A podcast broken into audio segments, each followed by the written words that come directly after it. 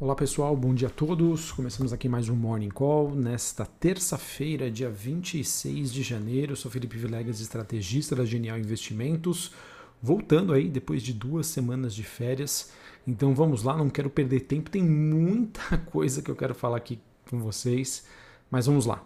É, bom pessoal, hoje a gente então, tem o mercado voltando do feriado.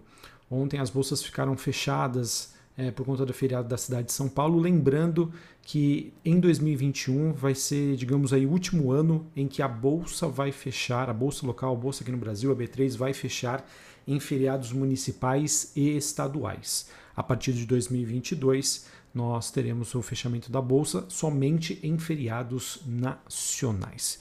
Então nós temos o mercado aí voltando com o índice dólar, o DXY, motorista dos ativos de risco em alta, é ele que faz um ajuste aí ao desempenho negativo das moedas emergentes, que aconteceu nessa segunda-feira, e na bolsa a expectativa aí de um dia de ajustes que deve ter dentre os seus principais efeitos as ações da Eletrobras. As ações da Eletrobras, no caso as ADRs, os recibos de negociações que são, no caso, negociados em Nova York, despencaram ontem cerca de 12% após o anúncio aí da saída uh, do, do atual CEO, é, o Wilson, é, devido aí a um atraso na privatização da companhia. Então vamos ver como que o mercado brasileiro vai se comportar hoje frente a essas mais diversas notícias. Bom, como a gente faz sempre aqui falando sobre o mercado internacional, hoje nós temos um dia de leve correção para as bolsas americanas uh, em relação a alguma recuperação que a gente observa por enquanto nas bolsas europeias, né, após uma segunda-feira de pressão. Como já disse anteriormente, o índice dólar, o DXY, pelo que eu tenho visto, é o que tem chamado bastante atenção no mercado nas últimas semanas. É, hoje ele tem a terceira alta consecutiva. É, falando sobre o desempenho das bolsas na Europa, que acabam contrastando com o atual desempenho mais fraco do S&P Futuro, digamos que acordos de fusões e aquisições estão impulsionando algumas ações lá no velho continente e falando sobre a, o desempenho aí mais negativo do S&P Futuro, é, nós temos aí preocupações com, uma, com novas variantes do coronavírus e também obstáculos em relação à proposta de estímulos do governo Biden, que acabam criando aí um clima é, mais propício a uma aversão a risco, é, olhando para os investidores americanos. É, olhando espe especialmente para o mercado asiático, nós temos hoje um, um, dia também negativo, depois da notícia de que o Banco Central da China retirou o dinheiro do sistema bancário é, e um oficial chinês teria advertido sobre uma bolha em relação aos ativos por lá. É, é muito importante, pessoal, a gente acompanhar os mercados asiáticos é, que apresentaram uma realização nesta terça-feira, após um mês de janeiro que até o momento vinha é, sendo aí de bastante alta, né? muito positivo. E levando em consideração o nível de preços né, que, tem, que o mercado asiático atingiu nas últimas semanas, isso pode aí é, fazer com que os investidores ah, acabem tendo aí, passando por uma realização de lucros, tá? com sinais também é, envolvendo o retorno da pandemia na região. Uh, que mais? Falando sobre é, o contexto geral aí de pandemia, nós temos um cenário em que preocupações podem aí é, voltar ao mercado, surgindo aí notícias mais negativas. É, dentre elas, eu tenho aqui que a cobertura vacinal, de acordo com a OMS, não deve chegar a um ponto que interrompa a transmissão do vírus em um futuro previsível. e isso, sem sombra de dúvida, acaba sendo aí um fator de risco que deve ser monitorado alinhado aí com, com um momento técnico um pouco mais depreciado, mas já já eu falo mais sobre isso. Moedas pares do real tem leves baixas contra o dólar nessa terça-feira e o minério de ferro cai ah, com a queda da lucratividade das usinas na China. Os metais industriais em Londres estão com desempenho misto e o petróleo WTI se sustenta em torno dos 52 dólares o barril.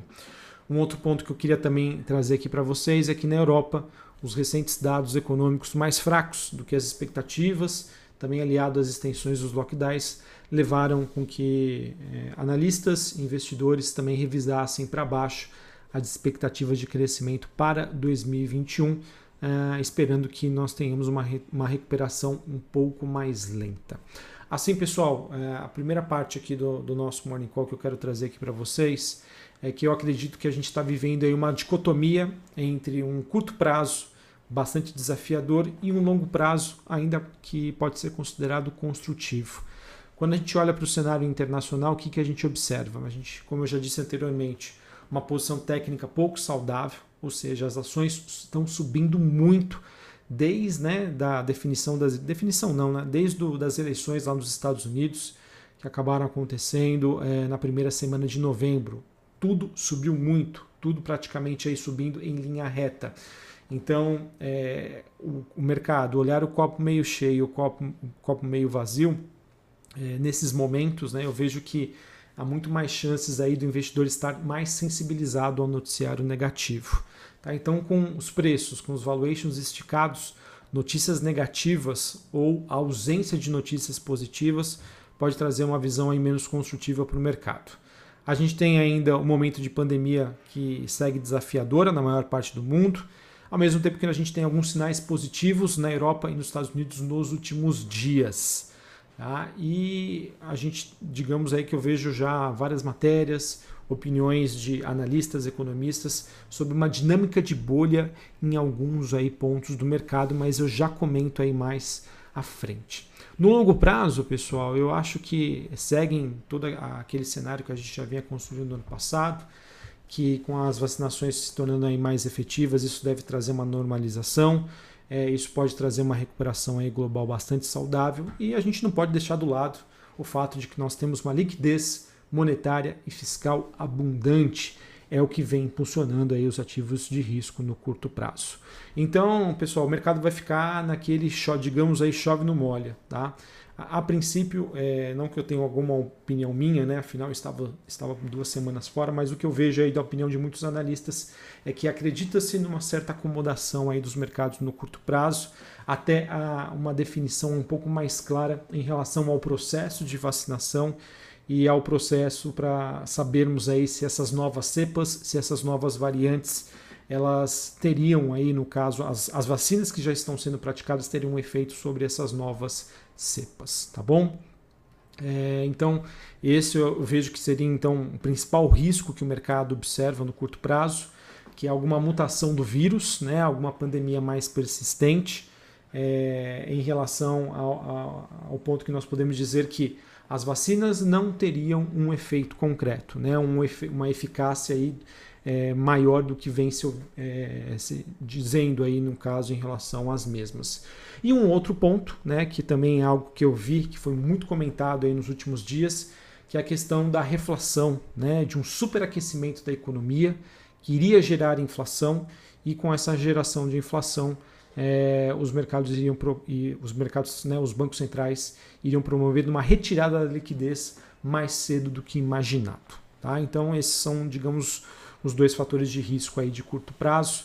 É, o mercado deve balancear entre um e outro. Eu vejo que é, a questão da mutação do vírus é algo que pode acontecer no curto prazo.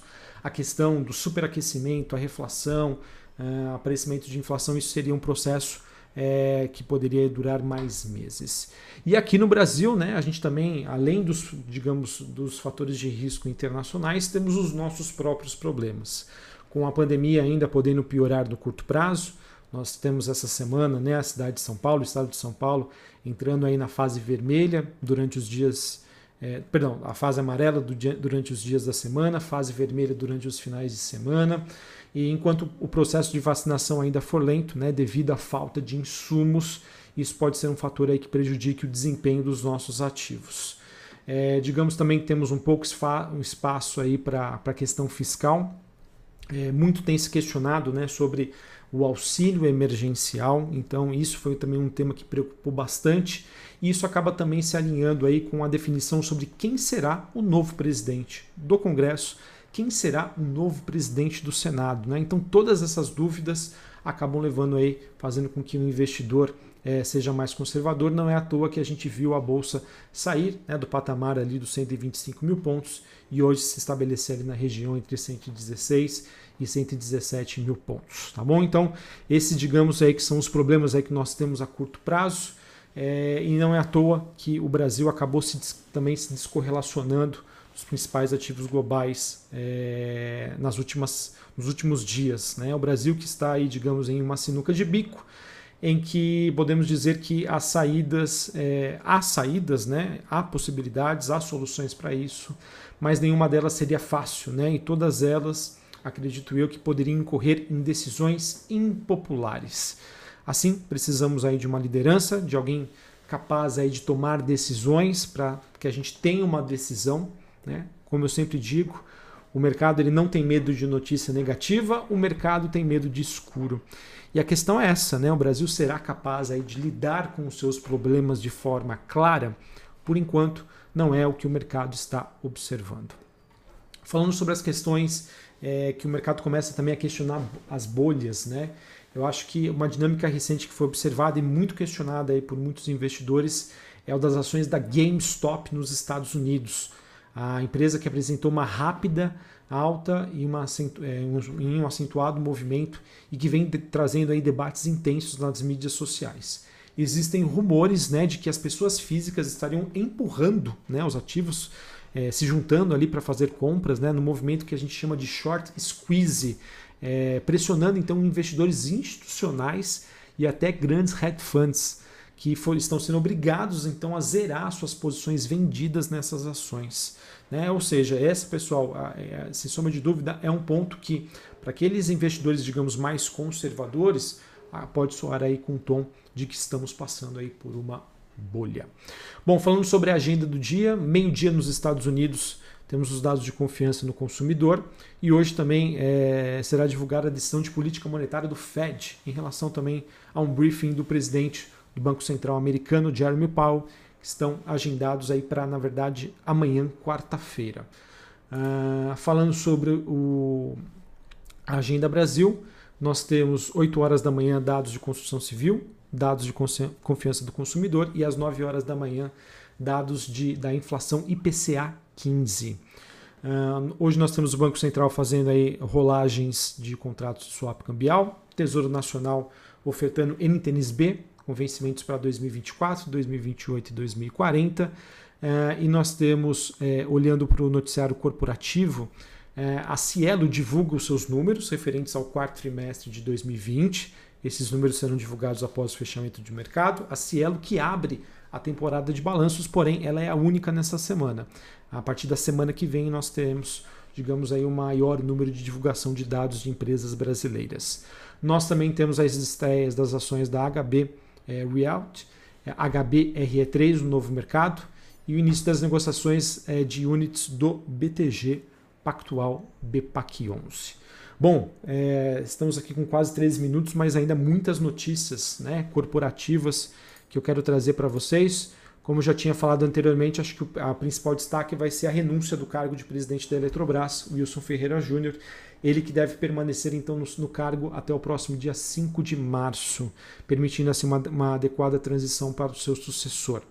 É, há, de, de, de, acordo com a matéria do Brasil Journal, dizendo que o Wilson Ferreira Júnior teria sido convidado aí pelo Conselho de Administração é, da BR Distribuidora, Tá? Então vamos ver aí como que vai acontecer. A princípio a própria BR Distribuidora já teria confirmado este convite. Sem sombra de dúvida, essa é uma notícia negativa para a Eletrobras, não é à toa que as suas ADRs ontem caíram mais de 12% né, no mercado americano, enquanto aqui estava fechado, mostrando que o processo de privatização, que é algo de suma importância e que era extremamente aguardado pelo mercado e que acontecesse, que poderia acontecer este ano, é, acabaram aí tendo as suas chances bastante diminuídas. Tá? Então isso é uma notícia tanto que eu vejo que é negativa tanto para a Eletrobras quanto também é, para o mercado em relação à percepção de uma visão liberal né, do governo. Ah, então isso sem sombra de dúvida é ruim para a Eletrobras, é ruim para o mercado brasileiro como um todo. Bom, o que nós temos aqui também é o Conselho da Brasil Agro aprovando uma, uma oferta pública de ações é, através da emissão de 20, 20 milhões de novas ações. O book build, ou seja, a definição dos preços, será em 3 de fevereiro. Uh, tivemos o Banco do Brasil é, dizendo que ainda não há uma decisão sobre, materializada em relação à venda da BBDTVM. É, ele publicou essa nota depois de uma referência que foi vinculada na mídia dizendo que uh, já haveriam alternativas né, para a venda da BBTVM e ele acabou dizendo que ainda não está nada decidido. O Banco do Brasil também informou que o seu conselho de administração aprovou um percentual de 35,29% do lucro líquido a ser distribuído referente ao exercício de 2020, eh, em relação a pagamento de proventos. O conselho aprovou a revisão da sua política e estabeleceu um payout, ou seja, de tudo que ela vai que o Banco do Brasil tem tiver de lucro em 2021, 40% serão distribuídos para os seus acionistas via dividendos e ou juros sobre capital próprio. Uh, que mais que nós temos aqui? Ah, uma outra notícia que deve mexer bastante é, com as ações agora da Cielo. Banco do Brasil, de acordo com coluna do Globo, estaria estudando se desfazer de sua participação na Cielo, mas o Bradesco, né, seu sócio, não quer outro parceiro na empresa. Se o Banco do Brasil então der seguimento a, a esse procedimento de saída, o Bradesco deve pode apresentar uma oferta. É, Para quem me acompanha, sabe que eu venho comentando aqui com vocês. Né? Uma das coisas que poderia né, servir como um trigger positivo para as ações da Cielo é uma mudança de, do, no seu comando né, ou uma aquisição de alguma outra empresa. A princípio, de acordo com essa coluna do Globo, isso poderia estar mais próximo. Tivemos a CSN Mineração fixando a, fa a faixa de preços para o seu IPO, que deve acontecer é, agora em fevereiro, a faixa de preços entre 8,50 e 11,35.